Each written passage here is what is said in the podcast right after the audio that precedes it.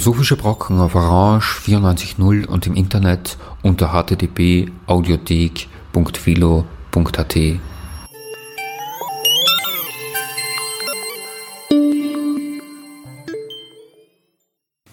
Schönen Nachmittag.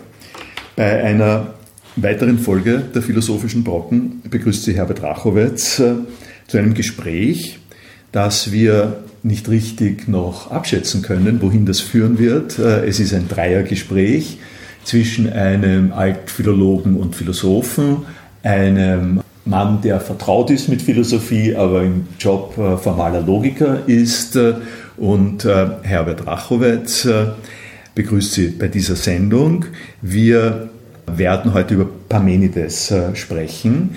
Parmenides ist jemand, der in deinem Curriculum oft vorkommt.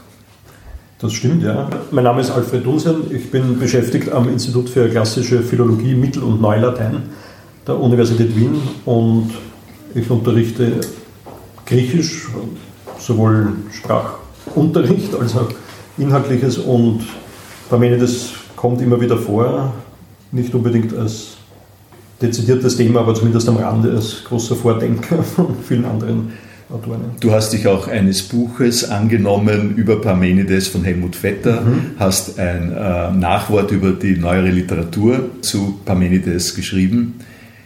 Jawohl, das ist eine neue Übersetzung von Helmut Vetter, mit dem ich gemeinsam einmal ein Seminar veranstaltet habe zum Parmenides und er war da unzufrieden mit den bestehenden deutschen Übersetzungen und natürlich kann man da immer lang herumfeilen an den Übertragungen und ich habe versucht, die neueren Bücher der letzten 10, 15 Jahre zu besprechen, weil vor allem der Science-Begriff ganz wild diskutiert wird, also von philologischer, philosophischer Seite. Christian Vermüller kriegt an der TU äh, wenig von Parmenides äh, zu spüren. So ist es, ja. Darum bin ich da sicher ein bisschen der Außenseite in der Runde. Aber als Logiker ist äh, natürlich auch Parmenides ein spannendes Thema. Dazu fällt mir sogar gleich schon eine Frage an, an die Experten ein, nämlich als Logiker denkt man da zunächst mal an Zenon, mhm. an Paradoxien und wenn ich es richtig mitgekriegt habe, dann gilt der Zenon als Schüler von Parmenides und auch das ist aber nicht so klar. Jawohl. Weiß man da mehr? Er gilt als Schüler und so tritt er auch beim Platon zum Beispiel auf im Dialog Parmenides, aber ob es wirklich so etwas wie eine Schulbildung gegeben hat, ist hm. durchaus umstritten, aber dieser Zenon mit den berühmten Aporien wird eben auch als Zenon von Elia angesprochen, im Unterschied zu dem Stoiker-Zenon. Die Schule, nicht? Die Schule, ja. Aber eigentlich weiß man nicht, ob das wirklich eine Schule war, wie man das den Pythagoreern zuschreibt oder später ganz klar Platon und Aristoteles mhm. gemacht haben, oder ob das wirklich Einzelpersonen waren. Manche sagen auch, der war eher Parmenides jetzt ein Schamane, ein Heiler und mhm. dass darauf auch seine Theorie von dem einen Seienden geht. Äh, durchaus ist das sehr umstritten. In der Vorbereitung habe ich mich mal ein bisschen äh, noch beschäftigt damit, äh, wo der überhaupt gelebt hat äh, und was die Situation war und habe zu meinem äh, Erstaunen festgestellt, äh, dass offensichtlich im 6. Jahrhundert vor Christus schon sowas wie starke Verkehrsbeziehungen im ganzen Mittelmeerraum gegeben haben muss, die, wenn man sich vorstellt, äh, wie schwierig äh, die Reisen waren und wie schwierig es war zu schreiben und Geschriebenes weiter zu äh, kommunizieren, ja schon ganz unglaublich sind. Also die Phoker, glaube ich, das ist ein mittelgriechischer Stamm. Ja der auf Kolonien, Koloniegründung gegangen ist. Das heißt, von Griechenland hat sich sowohl nach äh, Kleinasien als auch nach äh, Sizilien und ans italienische Festland haben sich diese Kolonien äh, entwickelt und die Foker haben sich dort äh, angesiedelt, haben sich auch äh, gleich kriegerisch verwickelt. Äh, sie haben äh, Sardinien, glaube ich, äh, haben sie kolonisiert, haben sich kriegerisch verwickelt, sind äh, siegreich gewesen in Schlachten gegen die Karthager äh, zum Beispiel. Die waren aber so siegreich, dass sie quasi die Insel wieder verloren haben und nach meinen Lektüren sind sie dann zurück ans Festland und haben sich in Elea äh, angesiedelt und ziemlich in der ersten Generation der Ansiedlung ist der Parmenides äh, dort geboren worden. Weiß man nicht ganz genau wann, Ende des äh, 6., Anfang des 5. Jahrhunderts. Und noch überraschender ist ja, das ist ja die Pampa, ja. würde man sagen, die völlige Pampa. Und der hat aber geschrieben und das ist kommuniziert worden. Das ist, äh, ich weiß nicht, wie das rein technisch äh, gelaufen ist. Äh, allein schon die Tatsache, dass es überall Interesse daran gegeben hat, was jemand in der vollkommenen Vollprovinz da produziert und dass das Auswirkungen hat auf solche Größen, philosophische Größen dann, 100 Jahre später, äh, wie den äh, Platon und den äh, Aristoteles, das ist schon sehr bemerkenswert. Ja, das stimmt. Und wie du sagst, der ganze Mittelmeerraum ist da durchmessen worden, mhm. weil am anderen Ende, wenn man so will, im Osten, war der Heraklit ja ansässig und es ist auch nicht klar, wer von beiden abgeschrieben hat, wenn man so will, oder wer wen beeinflusst hat mit diesen, wir werden auf das vielleicht kommen, mit diesen Doppelköpfen, äh, dass der Parmenides unter Umständen auf Heraklitisches rekurriert hat. Und was diese Mobilität betrifft, unter Umständen hat sich das aufgepfropft auf den Brauch der wandernden Sänger, die ja sehr mobil waren, schon lange davor. Homer. Homer und so weiter, ja.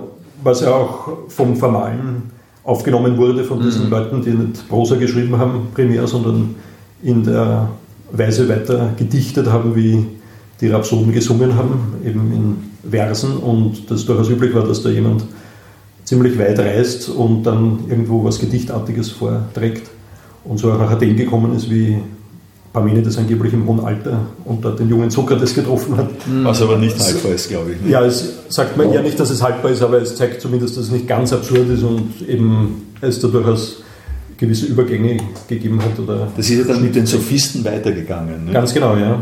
Um noch bei dieser Einordnung zu bleiben, äh, Empedokles, wie mhm. hat das damit irgendwas zu tun? Wir sind da zeitlich, glaube ich, nicht weit weg. Ja, nicht weit weg, war aus Akragaras auf, auf der nächsten Insel, wenn man so genau. will, auf. Sizilien, ja, ja. beim Ätna und äh, der. Gibt es da irgendeine Beziehung oder ist das?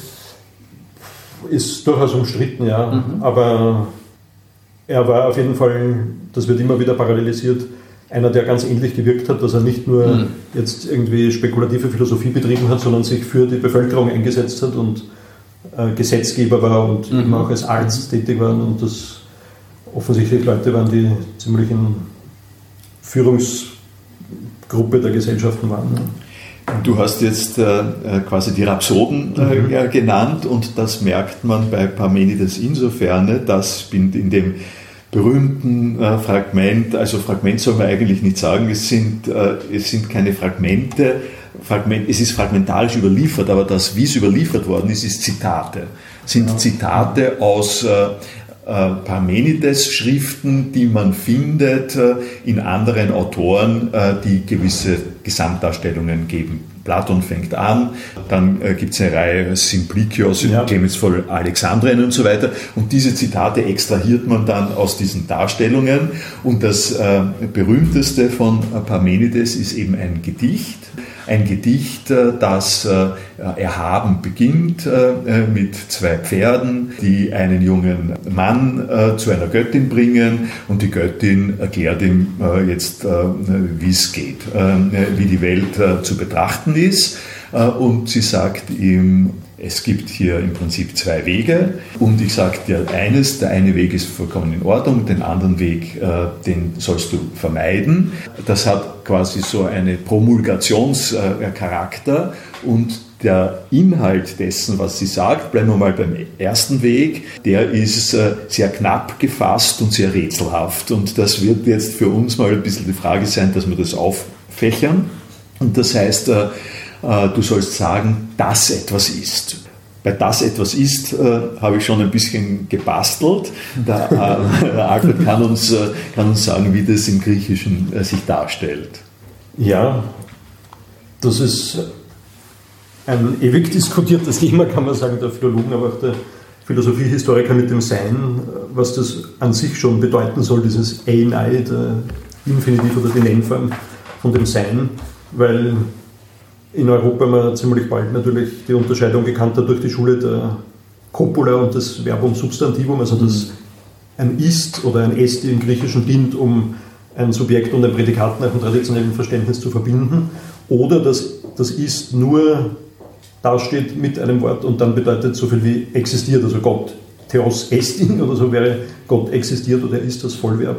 Und da haben in den letzten Jahrzehnten vor allem die Philologen oder eigentlich von der Philosophie ausgehend Philologen gesagt, diese Unterscheidung ist unsinnig, wenn man da zurückblickt, sondern es gibt eine Grundbedeutung, die in die Richtung geht, dass Esti immer schon etwas Bestimmtes nahelegt, aber ohne dass es rein auf die Copula zurückzuführen wäre, aber auch nicht auf das Verbum Substantivum. Ein ganz berühmter Name ist da der Charles Kahn, der ja eigentlich ein Philosophiehistoriker ist, oder auch der Alexander Morellatus, das sind so die beiden großen mhm. Namen, die sind da viel daran versucht haben. Also wenn man es, die, die Schwierigkeit ist die, das steht quasi so als ein Fundstück aus der Antike, steht dieses Estin, äh, da, da, Hos Estin, das mhm. ist, Dazu muss man sagen, das ist auch im Griechischen ungewöhnlich, äh, weil da nämlich das Estin heißt nur ist mhm. und was ich eingeschoben habe, ist etwas. Das steht das, äh, das was, es, was das ist, das ist, steht nicht dabei.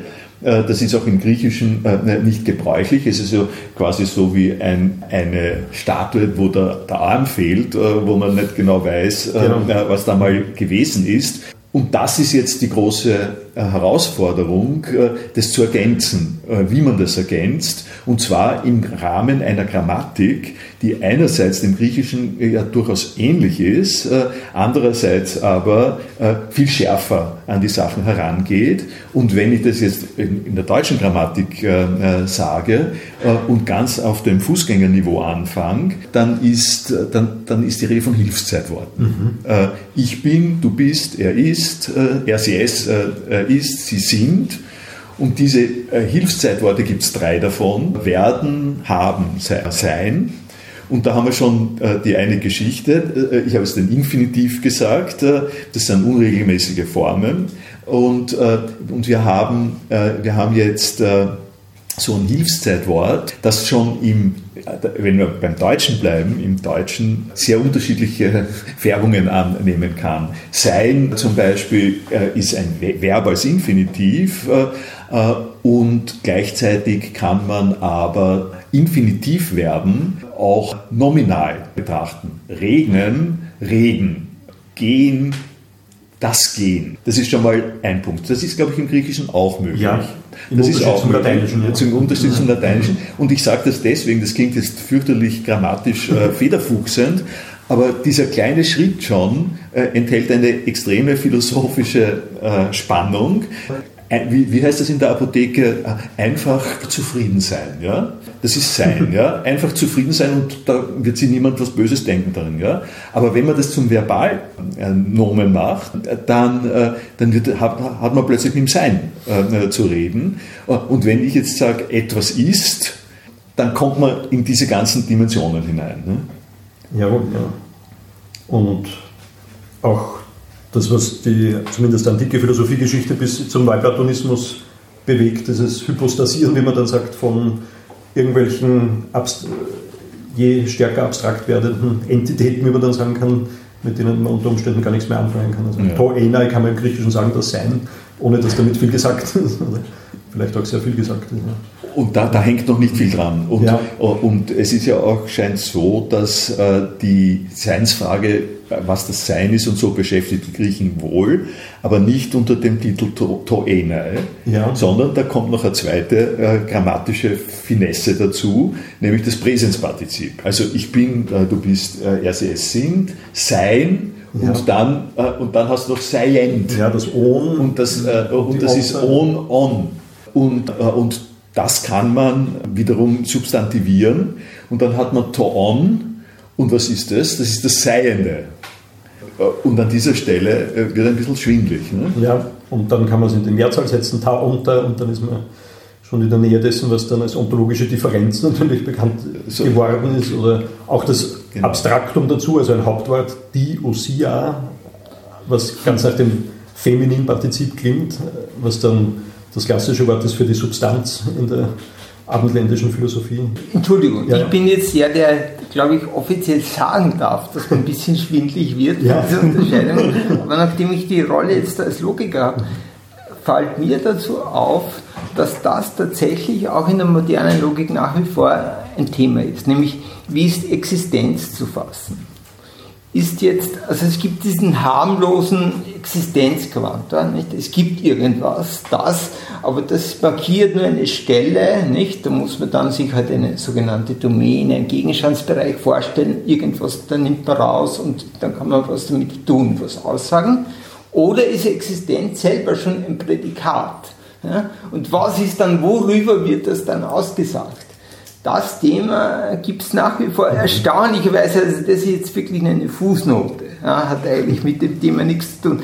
Es gibt tatsächlich Anwendungen in der Informatik, nur weil ich halt eben aus diesem Gebiet komme, wo diese sogenannten Freilogiken nicht, wo es darum geht, möglichst ohne Existenzvoraussetzungen auszukommen, würde auch wirklich eine Rolle spielen mhm. in der Informatik, nicht, wo man also unterschiedliche Formalismen braucht, um auch unterschiedlich mit dem Existenz, äh, mit dieser Existenzfrage umgehen zu können in einem formalen Rahmen. Wenn ich das einmal äh, in meinem Verständnis äh, so ein bisschen reformuliere, dann, dann ist eine, eine Voraussetzung, dass Logiker geordnet mit der Bedeutung von Sprachausdrücken, wie es ist, äh, äh, umgehen können, ist, dass sie sagen, hey, wir müssen mal reglementieren, worum es überhaupt geht. Wenn man nicht eine Menge hat, äh, von der wir wissen, auf die können wir uns beziehen, da können wir uns auf Elemente beziehen, dann hat das gar keinen Sinn, von Existenz äh, zu reden. Und jetzt formalisieren wir unter der Voraussetzung eines Universe of Discourse,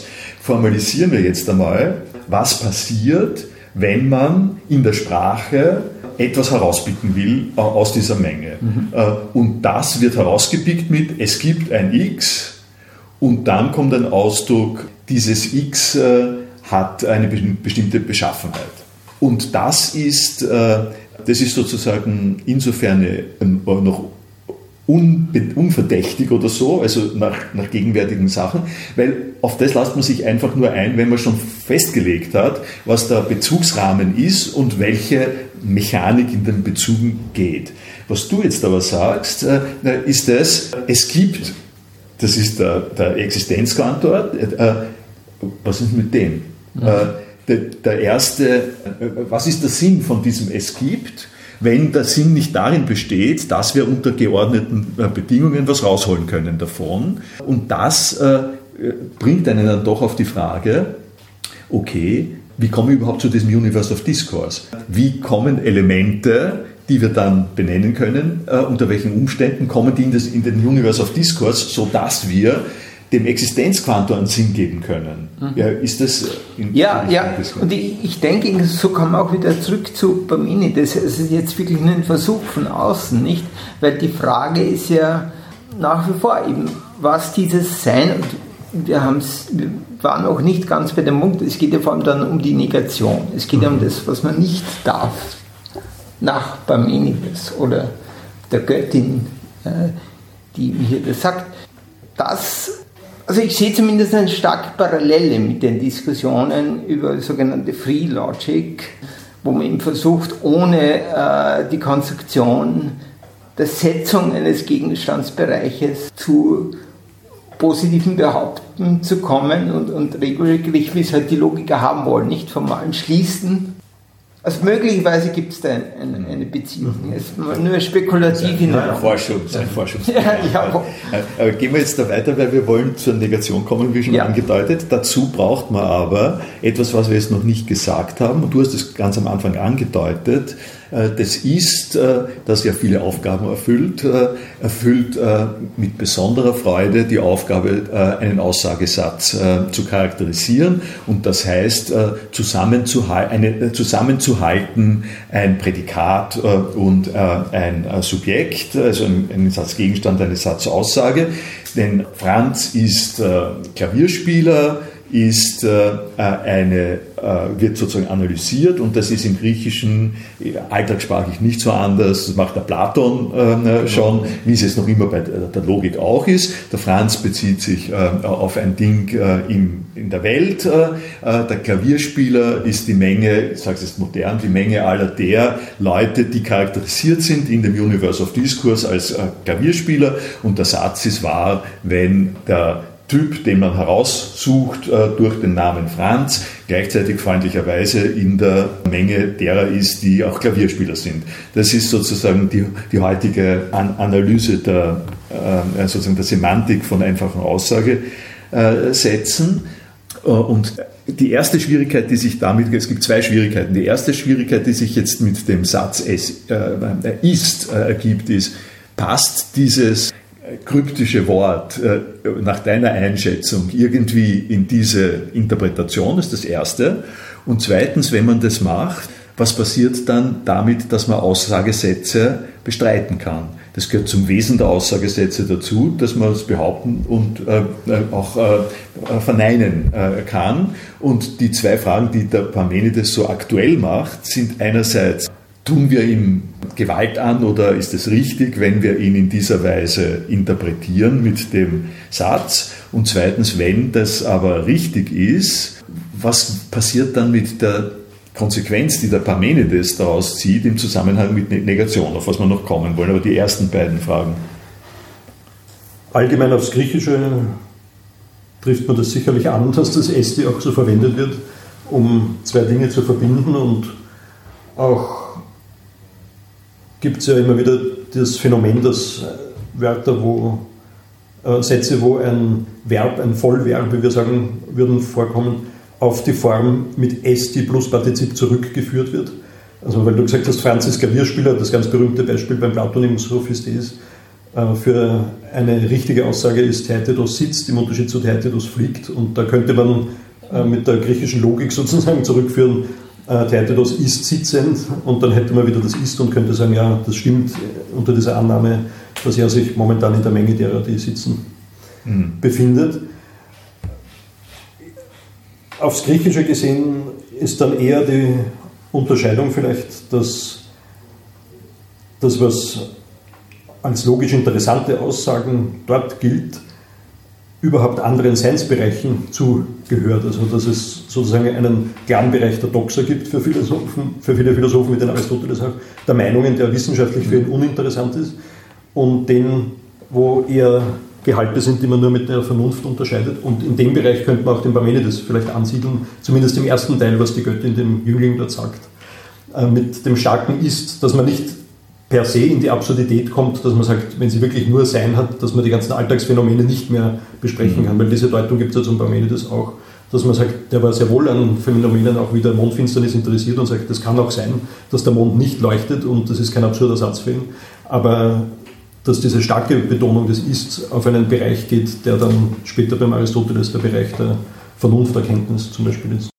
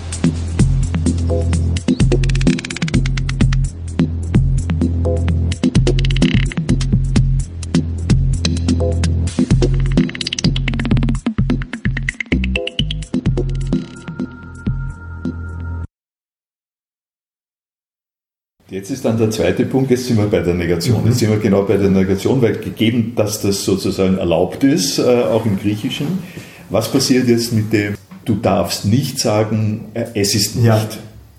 Weil das führt, äh, ja, also eine der zenonischen Paradoxien ist ja die, wenn, wenn du sagst, etwa, etwas besteht nicht, dann sagst du einerseits, es besteht nicht und andererseits redest du aber darüber. Du redest von etwas, was nicht besteht und, und das heißt, das dürfte, es, das dürfte es eigentlich gar nicht geben, damit der Satz funktioniert. Ja? Wenn der Satz sich auf nichts bezieht, dann kannst du auch nicht davon sagen, dass er besteht. Du wirst aber genau sagen, von dem, was du eigentlich nicht sagen kannst, äh, es besteht, dass, nicht, dass es nicht besteht. Ja? Das ist diese Verkettung äh, der beiden Dinge. Und das ist der Grund, warum der Parmenides sagt, das geht nicht. Ja, und da haben sich, die, da haben sich sozusagen die, äh, die Kommentatoren ja auch äh, die Zähne ausgebissen, weil man auf der einen Seite, wenn man schon so einen Zugang zum Sein hat und zur Interpretation von zum Beispiel Sitzen und Menschen, die sitzen, wenn es jetzt nicht wahr ist, dass, dass jemand fliegt, worüber, warum kann ich darüber überhaupt etwas sagen? Was steht da überhaupt im Hintergrund? Was steht da im Hintergrund, sagen, ja. richtig, ja. Und, ja, und die Frage an, an, den Logiker ist es dann natürlich, wie, wie, geht es mit der Geschichte, die ich begonnen habe zu erzählen, im Universe of Discourse? Wie geht man damit um? Ich hätte noch dazu ja. was zu sagen, wenn ich das, können das ja, nein, nein. Ähm, nämlich, um noch das mit dem Estin aufzugreifen von diesem berühmten Hos-Uk Estin Me Enai, dass es nicht möglich ist, könnte man auch übersetzen, dass das Nicht-Sein ist oder so in die Richtung.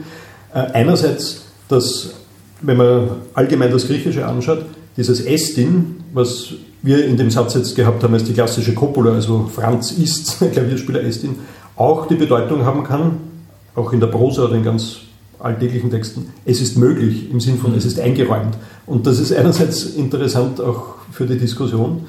Und das andere, was wir im Deutschen sehr schwer abbilden können oder auch sehr schwer im Bewusstsein halten können, wenn wir über das sprechen, was der Parmenides da schreibt oder seine Göttin sagen lässt, ist, dass es zwei Negationsausdrücke gibt. Mhm. Das ist auch vielleicht für die Logik interessant. Ja, ja. Er sagt Uk zuerst, Estin, das ist auch in Richtung auf diese Selbstwiderlegung sozusagen oder diese Selbstverunmöglichung, was auszusagen, die vielleicht doch nicht unmöglich ist, weil er negiert, dass ein Me-Estin nicht ist, aber er sagt selber Uk ohne dass er das, also das er entkommt rein vom Sprachlichen her dieser Selbstverneinung, weil er was anderes als Verneinung des Esti nimmt, als was er als verneinten Inhalt das, hat. Und das Me ist das Radikalere. Richtig, das ist die abwehrende Negation, wie man sagt, wenn man einen Befehl verneint, sagt Me oder in dem Paulusbrief heißt Me generated, das soll nicht passieren. Ausgeschlossen. Ein Gedanken, der abgewendet wird, vor allem mit dem Infinitiv verbunden, wohingegen die konstantierende, wie man sagt, Negation, die bestimmende, die sagt, das ist nicht, das ist das U oder Uk, das ist nur vokalische Unterschiede. Das finde ich tatsächlich jetzt als Logiker spannend, weil man zumindest in einem, in einem modernen zeitgenössischen Logikverständnis ja auch nicht umhin kann, hier Ebenen zu unterscheiden. Mhm.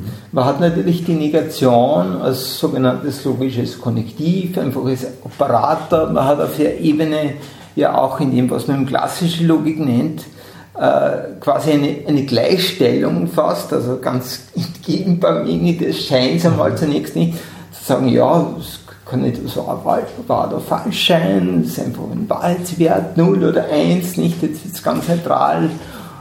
Das ist die eine Ebene, nicht? Aber ich kann natürlich also erst logisch operieren, wenn ich auch die andere Ebene dazu nehme, nämlich die Ebene von etwas zum Beispiel im Rahmen eines Kalküls zu behaupten. Und da habe ich dann eine wirkliche Asymmetrie. Da kommen wir da wahrscheinlich schon näher an, mhm. an sowas ran, wo ich eben sage, Folgendes ist nicht behauptet oder Folgendes ist nicht beweisbar, zum Beispiel, um es konkret zu machen. Und zwischen Beweisbarkeit und Nichtbeweisbarkeit scheint es jetzt sprachlich, wenn man das so sagt im Deutschen, nicht, nicht beweisbar, auch wieder so eine Symmetrie zu geben, aber da herrscht einmal zunächst fundamentale Asymmetrie in der Logik. Mhm. Weil zum Beispiel nicht, also übliche Kalküle, ähm, man sagt das vollständig nicht, dann ist das, man sagt im rekursiv aufzählbar, systematisch herstellbar. Es gilt aber eben nicht für das nicht beweisbar, das ist nicht systematisch herstellbar. Das ist eben dieser klassische Gödel, also nicht, das ist eigentlich Turing mit Gödel vereinigt. Ich will nur äh, darauf hinaus, nicht, dass hier eine fundamentale Asymmetrie ist auf der einen Ebene bei der Negation, während eine vollständige Symmetrie hergestellt ist zwischen negativen und positiven Behauptungen auf der anderen Ebene, auf der Objektebene, mhm. wie man sagt. Ne? Um, um das so noch ein, ein, bisschen lebendiger zu machen, äh, weil du Gödel ansprichst, äh, es ist ja, wenn man sich ein bisschen mit dem äh, beschäftigt, ist es für mich zumindest immer erstaunlich gewesen, dass man mit Aufbietung äh, einer brillanten äh, äh, logischen Deduktionskette, die nachweisen kann, dass, dass die Rasselsche Logik plus sonst was unvollständig ist. Und das macht man höchst technisch, da, da fährt die Eisenbahn drüber, das kann, kann jeder beweisen. Und dann äh, würde man als, äh, als Laie sagen, okay, jetzt gib mir doch ein paar Sätze davon, die nicht, äh, die nicht an dieser Stelle her, herleitbar sind, die also nicht im, im Kalkül abgeleitet werden können. Und es hat lange gebraucht. Es gibt, glaube ich, es, es gibt ein paar Beispiele, aber es im Prinzip ein hat Forschungsprogramm, äh, ja, aber, aber, es hat, es hat, aber es hat, es hat wirklich Jahrzehnte, jahrzehntelang gebraucht, bis jemand draufgekommen ist auf einen ganz gewöhnlichen mathematischen Satz, auch nicht ganz gewöhnlich, aber auf irgendeinen mathematischen Satz, der ein Beispiel dafür äh, ist, äh, was, äh, was man tatsächlich nicht ableiten kann. Und, und das illustriert, glaube ich, so ein bisschen die Schwierigkeit. Einerseits, es ist beweisbar, dass das unvollständig ist, aber das heißt noch nicht, dass man da in ein reiches neues Feld von Überlegungen reinkommt. Äh, sondern es, es ist sozusagen eine eigene äh, Geschichte. Was man an der Stelle auf jeden Fall noch dazu sagen sollte, äh, ist, dass das ja immer bezogen ist auf einen gegebenen Kalkül. Mhm. Also es gibt nicht Beweisbarkeit schlechthin. Das ist natürlich schon einer der, der Markenzeichen sozusagen der modernen Logik. Warum ist das überhaupt mathematisch exakt präzise alles nicht? Weil man eben einen bestimmten Kalkül oder eigentlich Kalküle in der Mehrzahl, nicht je nachdem, auf welcher Ebene man sprechen will, wie reichhaltig, wie ausdrucksstark das äh, sein soll, festlegen kann und dann sind es selber mathematische Objekte. Nicht? Da kommt eben diese Objektwidersprache, äh, diese berühmte Unterscheidung rein. Weil moderne Logik heißt eben, ich kann die Logik selber, ich kann äh, Schlüsse ziehen, Behauptungen setzen, selbst im Begriff des, der Wahrheit in einer Interpretation selbst einen mathematischen Gegenstand machen. Und das ist natürlich der zentrale Punkt bei Gödel. So kann ich ihm dann die Grenzen auch zeigen, die, die tatsächlich auch, äh, also um auf dein Ding zurückzukommen, die schon auch Konsequenzen haben. Also eher würde ich fast sagen in der Informatik als in der reinen Mathematik. Denn zum Beispiel die Frage, ob ich ein System bauen kann, in dem ich bezüglich jeder exakt festgelegten Vorwelt von Bedingungen an ein Programm, an Input für ein Programm und entsprechenden Output-Bedingungen immer systematisch zertifizieren kann, dies zu verneinen. Ja, aufgrund des Gödel-Satzes. Ja, ja, okay, das, ist, ein, das eine Sache. Aber vorher noch ein kleiner Rückblick äh, darauf, weil wir das äh, in, für die Prädikatenlogik erster Stufe mit der äh, Affirmation von Existenzaussagen ge gegeben haben. Und da gibt es äh, da gibt sozusagen auf diesem äh, Stand gibt es schon eine Beruhigung von Seiten der formalen Betrachtung und auch eine, eine Dekompensierung, äh, eine Deeskalation der, der parmenideischen Schwierigkeit, weil wir haben gesagt, äh, der Franz ist Klavierspieler, ist wahr, wenn er in dieser Menge der Klavierspieler ist. Und die Besonderheit ist jetzt die, diese Menge der Klavierspieler ist vorgegeben in einer Menge, die ebenfalls vorgegeben ist, im Universe of Discord. Und, wenn, und was heißt jetzt, äh, Franz ist nicht Klavierspieler, die Negation, das heißt einfach, er ist nicht in der Menge, er ist in der Komplementärmenge und wir haben keine Schwierigkeiten damit, äh, weil die Komplementärmenge ergibt sich ganz einfach dadurch, dass wir die äh, ausgesondert haben, die, die Klavierspieler.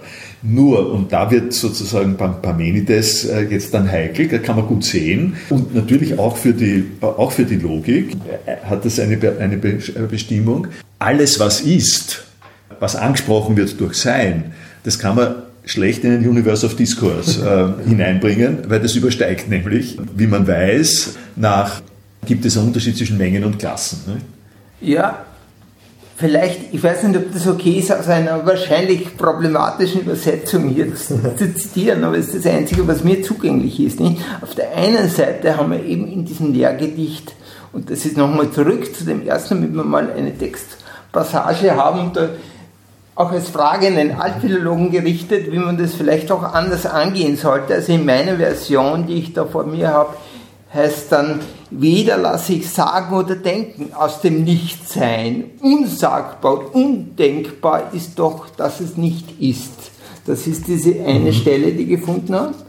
Und dann, und das geht auf das, was du zuletzt gesagt hast, weiter unten kommt dann vor, also ich nur als Einsatz, erschaue das Abwesende als ein beständig Anwesendes. Und da habe ich auch Fragen an den mhm.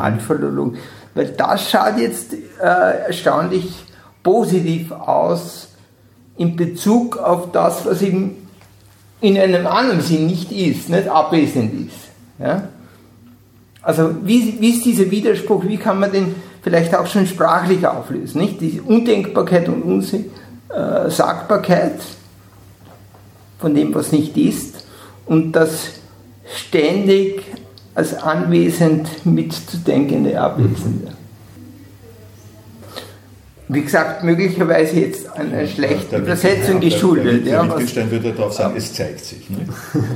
Die ja, Antwort von äh, äh, beim, beim Wittgenstein äh, ist eine ähnliche Problematik, indem er sagt, die Formen, unter denen wir formulieren können, haben ihre Grenzen die kann er zwar nicht sagen, aber die nimmt er sozusagen an. Und über diese Grenzen kann man nichts sagen. Das ist das Unsagbare. Es ist aber ständig anwesend, mhm. nämlich indem es die Formen gibt.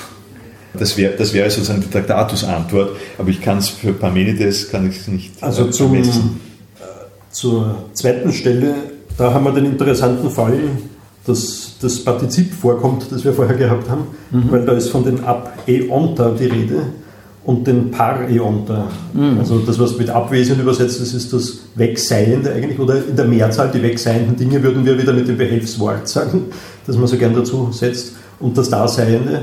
Und da kann man natürlich fragen, wie meint er dieses Wegseiende? Meint er das zeitlich? Meint er das räumlich? Mhm. Und was noch daneben steht, und das bringt uns, glaube ich, zu einem ganz zentralen Punkt für den Parmenides und auch wieder auf diese möglichen Ebenen, ist das No-O, das dabei steht im Vers. Mhm.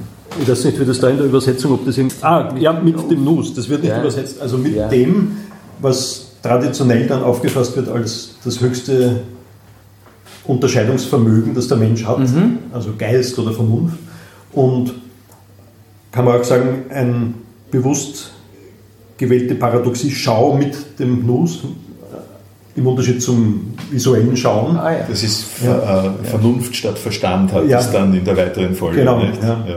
Und da könnte man wieder sagen, das weist auch darauf hin, dass vom Denken mit dieser Vernunft ausgehend überhaupt bestimmt wird, was Sein ist.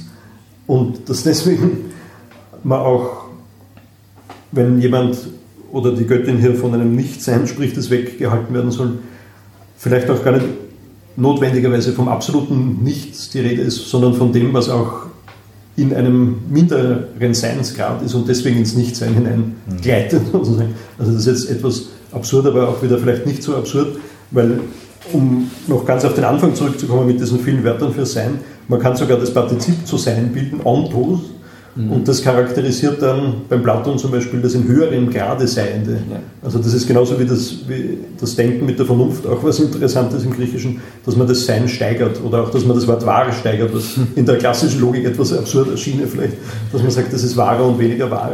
Gut, den Logiker kann man da schnell, äh, also sagen wir so, dem Logiker kann man schwer da den Mund verbieten. Er sagt dann, ja, kein Problem, auf Fuzzy Logic haben wir noch mehr ah, ja, Wahrheitswerte. Ja, dann haben wir, unterscheiden wir zwischen wahr und äh, super true und so weiter. ja. Da gibt es eine Menge.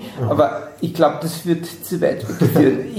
also mich interessiert wirklich noch einmal direkt äh, beim Parmenides dieser scheinbare Widerspruch zunächst einmal zwischen diesem Verbot, ja, ja. oder wenn man es so zu lesen hat, von, von dem nicht, oder, oder Undenkbarkeit, nicht, Unsagbarkeit, dass es nicht ist, und dem der Tatsache, dass der Parmenides natürlich erkennt und er selber auch gar nicht anders kann, als Negation zu verwenden. Ja. Nicht? Also das, es geht ja nicht darum zu sagen, man muss immer nur in positiven Sätzen treten. Nicht? Richtig, also man kann nicht sagen, Parmenides ist halt immer nur Positive Thinking oder so, das wäre Blödsinn, nicht? Sondern da scheint ihm wirklich schon, äh, finde ich jetzt als Logiker, nicht notgedrungen, äh, mindestens zwei Ebenen zu unterscheiden zu sein. Das nicht unterschieden sind, Die müssen unterschieden also müssen so, Entschuldigung, ja. habe ich ja, jetzt ja, ganz schlecht gesagt.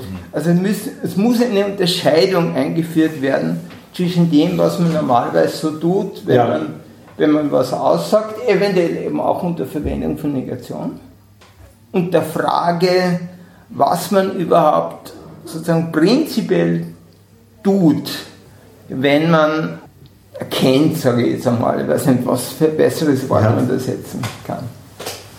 Also ich glaube, eine klassische Antwort aus der Parmenides Philologie her wäre, dass diese beiden Ebenen das sind, was man immer benannt hat als die beiden Teile von dem sogenannten Lehrgedicht, dieser Aletheia-Teil, der. Wahrheit-Teil und der Doxa-Teil. Und das, das normale Reden in diesem Doxa-Teil ist, weil was heißt die Doxa, die allgemeine Annahme, die man hat, oder das alltägliche Reden.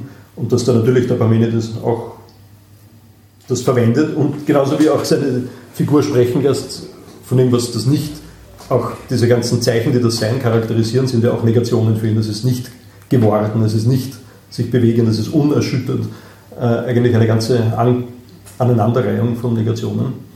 Aber dass er wohl durch diese Göttin sagen lassen will, man soll vermeiden, da hineinzugleiten, dass man dieses alltägliche Vermeinen auf die Ebene, über die sie am Anfang spricht, anwendet und die Negation undifferenziert stehen lässt. Sozusagen bei dem Doxerteil sind es immer bestimmte Dinge, die nicht sind, die momentan nicht sind, einmal so, einmal so, aber es muss das Fundierende, das Zusammenhaltende Sein beibehalten werden und das soll nicht, nur weil man an manchen Stellen Negationen verwendet, aus dem Blick fliegen.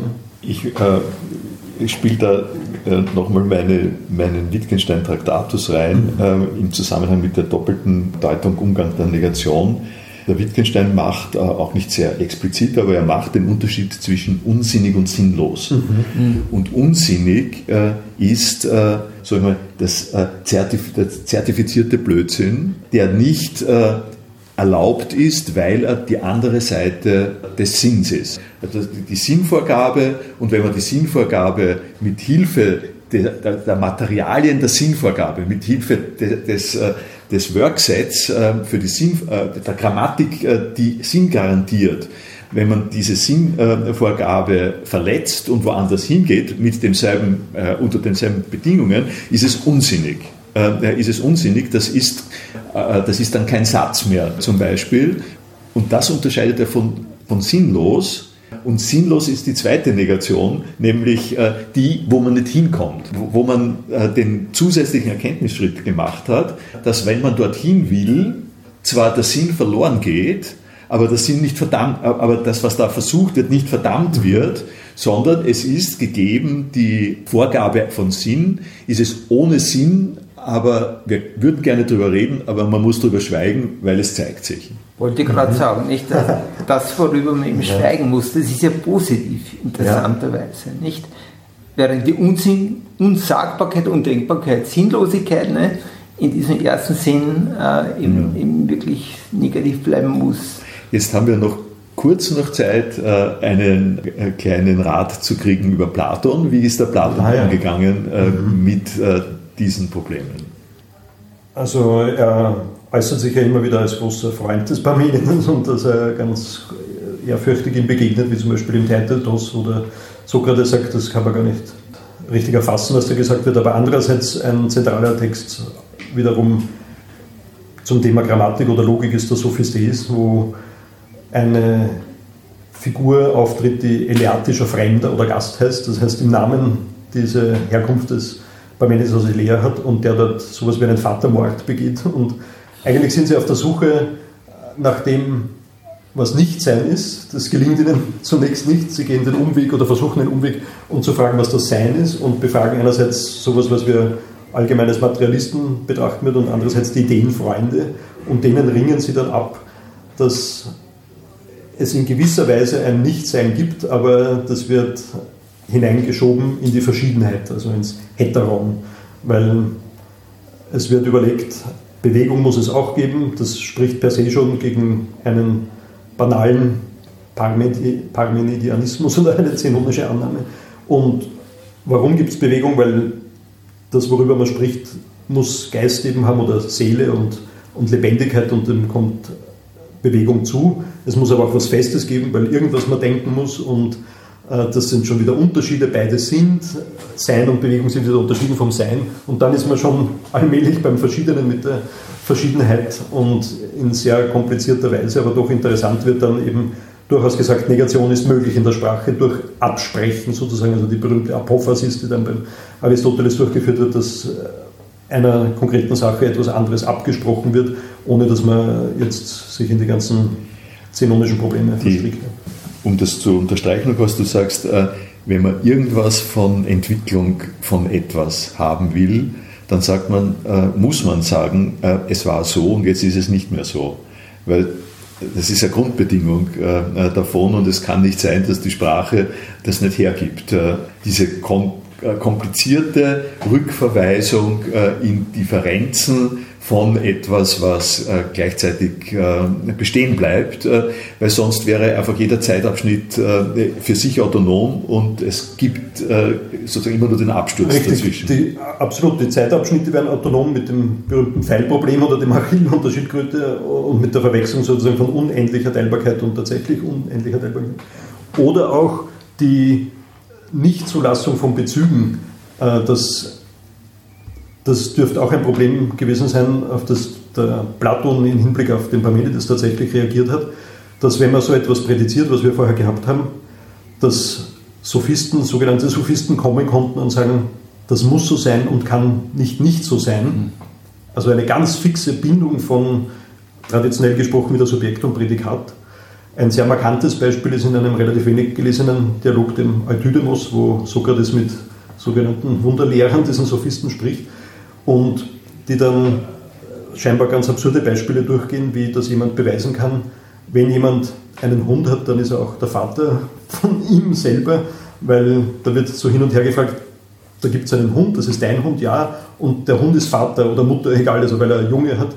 Und man kann die Hinsicht nicht unterscheiden. Also es wird einigermaßen ernst tatsächlich erwogen, was aber durchaus wieder interessant ist. Und sagt, wenn er Hund ist, und Vater ist und dein, dann muss das alles in einem sein. Also er muss auch dein Vater deswegen sein. Also für uns offensichtlich vollkommen absurd, aber eine interessante Konsequenz, die man daraus ziehen kann, wenn man eben wirklich einen strengen Seinsbegriff... Wenn man nicht Hinsichten, ja, wenn man nicht Hinsichten ja, unterscheidet. Und das ist ganz was Wichtiges, was auch dann für den Aristoteles zutrifft in dem sogenannten Satz des Widerspruchs oder mhm. dass etwas nicht einer Sache zukommt, aber in derselben Hinsicht oder zugleich. Ja. Da hat man diese beiden Aspekte drin. Ich hätte jetzt auch noch eine Frage an den Altphilologen und Platon-Experten, eigentlich ins selbe Horn stoßend, denn mir ist aufgefallen in der Vorbereitung, wenn man sich umschaut, nicht? Parmenides, heutzutage hast du es einmal Wikipedia bedienen nicht und schauen, ob die Artikel brauchbar sind. Es gibt ja praktisch ebenso viel zum gleichnamigen Dialog von Platon, Parmenides. Jetzt äh, wenn man da ein bisschen reinschaut, habe ich nur sehr oberflächlich gemacht, dann stoßt man drauf, dass der offenbar gar nicht so ohne weiteres in den Kanon passt, obwohl es wichtig gilt, nicht? Und man hat auch dann schon dieses Problem, dass da natürlich eine relativ komplexe Rahmengeschichte einmal äh, angehen muss, um das irgendwie äh, glaubhaft auch zu machen, dass es wirklich um, um die Lehre des Parmenides dort geht. Da hätte ich gerne ein bisschen mehr gehört, weil ich fand es unglaublich spannend, wie ich da jetzt ein bisschen reingerochen habe. Ja, das ist sicher die große Kopfnuss schlechthin von den Platon-Texten, aber ungemein wirkungsvoll, also bis wieder hin zur Ausprägung der Trinität über die Neuplatoniker und man könnte sagen, aus einer Sicht ist es eine Stellungnahme des Platon zu seinem jungen Sokrates, weil eben der ganz junge Sokrates dort mit dem Zenon zunächst in Kontakt tritt und dem Parmenides, dass er zeigt, dass sein literarisch oder fiktional junger Sokrates schon ganz am Anfang seiner Karriere, wenn man so will, mit den Problemen konfrontiert wird, die man an die sogenannte Ideenannahme stellen kann. Weil das ist in dem sogenannten Rahmengespräch, in diesem sehr, sehr komplizierten, das man auch sehr ehrfürchtig durchinterpretieren kann, wie das auch die sogenannten Neuplatoniker gemacht haben. Eben, da kommt auch das wieder, was dann seitens der Philologie oder Philosophie mit der Selbstprädikation auch problematisiert wurde in der sogenannten Ideenlehre, die es vielleicht gar nicht gegeben hat. Und dann natürlich die großen Hypothesen, die sogenannten Hypothesen, acht oder neun oder vielleicht auch nur eine, wie manche meinen, wo ausgegangen wird vom einen, also mhm. gar nicht so sehr vom Sein und dann erstaunlicherweise in der sogenannten ersten Hypothese dem einen, was Parmenides selber durchspricht, alle möglichen Bestimmungen abgesprochen mhm. werden, in Richtung negativer Theologie könnte man ja. sagen. Äh, wirklich, also ganz, ja, ganz äh, nüchtern sozusagen wird gesagt, das eine hat keine Teile, klarerweise, das ist auch eine Kritik des Platon im Sophistes an den Parmenides, weil er von dieser Kugel spricht, also absurd, eine Kugel hat offensichtlich irgendwelche Teile oder Elemente. Äh, nein, es hat keine Teile, dann ist es auch nicht irgendwo, es ist nicht im Raum, es ist nicht bewegt, es ist auch nicht in der Zeit. Und in der zweiten Hypothese das vollkommene Gegenteil, aber interessanterweise anhand wiederum der sprachlichen Beobachtung, dass ja unsere Hypothese oder unsere Annahme ist, hen estin, und rein schon vom Buchstaben, wenn man es liest oder vom Hören, da sind offensichtlich zwei verschiedene Dinge. Da sagt er auch, das ist unsere Annahme und nicht hen, hen. Wenn man immer nur durch die Welt ging und hen, hen sagt, okay, gut, mit dem kann man nicht reden, aber wenn jemand zustimmt, hen, estin und das offensichtlich irgendwie zusammenhängt, aber auch verschiedene Dinge sind, dann sind wir schon in der unendlichen Vielfalt, weil dann sagt er die zwei und da kann man die Zahlen rein und aus den Zahlen wieder das mhm. Sein in, im Raum sein, bewegt sein und so weiter. Und dann kommt auch dazu, dass ihm das zeitliche Sein und Werden zugesprochen. Auf die Antwort darauf müssen wir äh, auf die nächste Sendung warten. ich bedanke mich sehr äh, bei äh, Alfred Dunshirn und Christian Vermüller und wir gehen klüger nach Hause. Auf jeden Fall.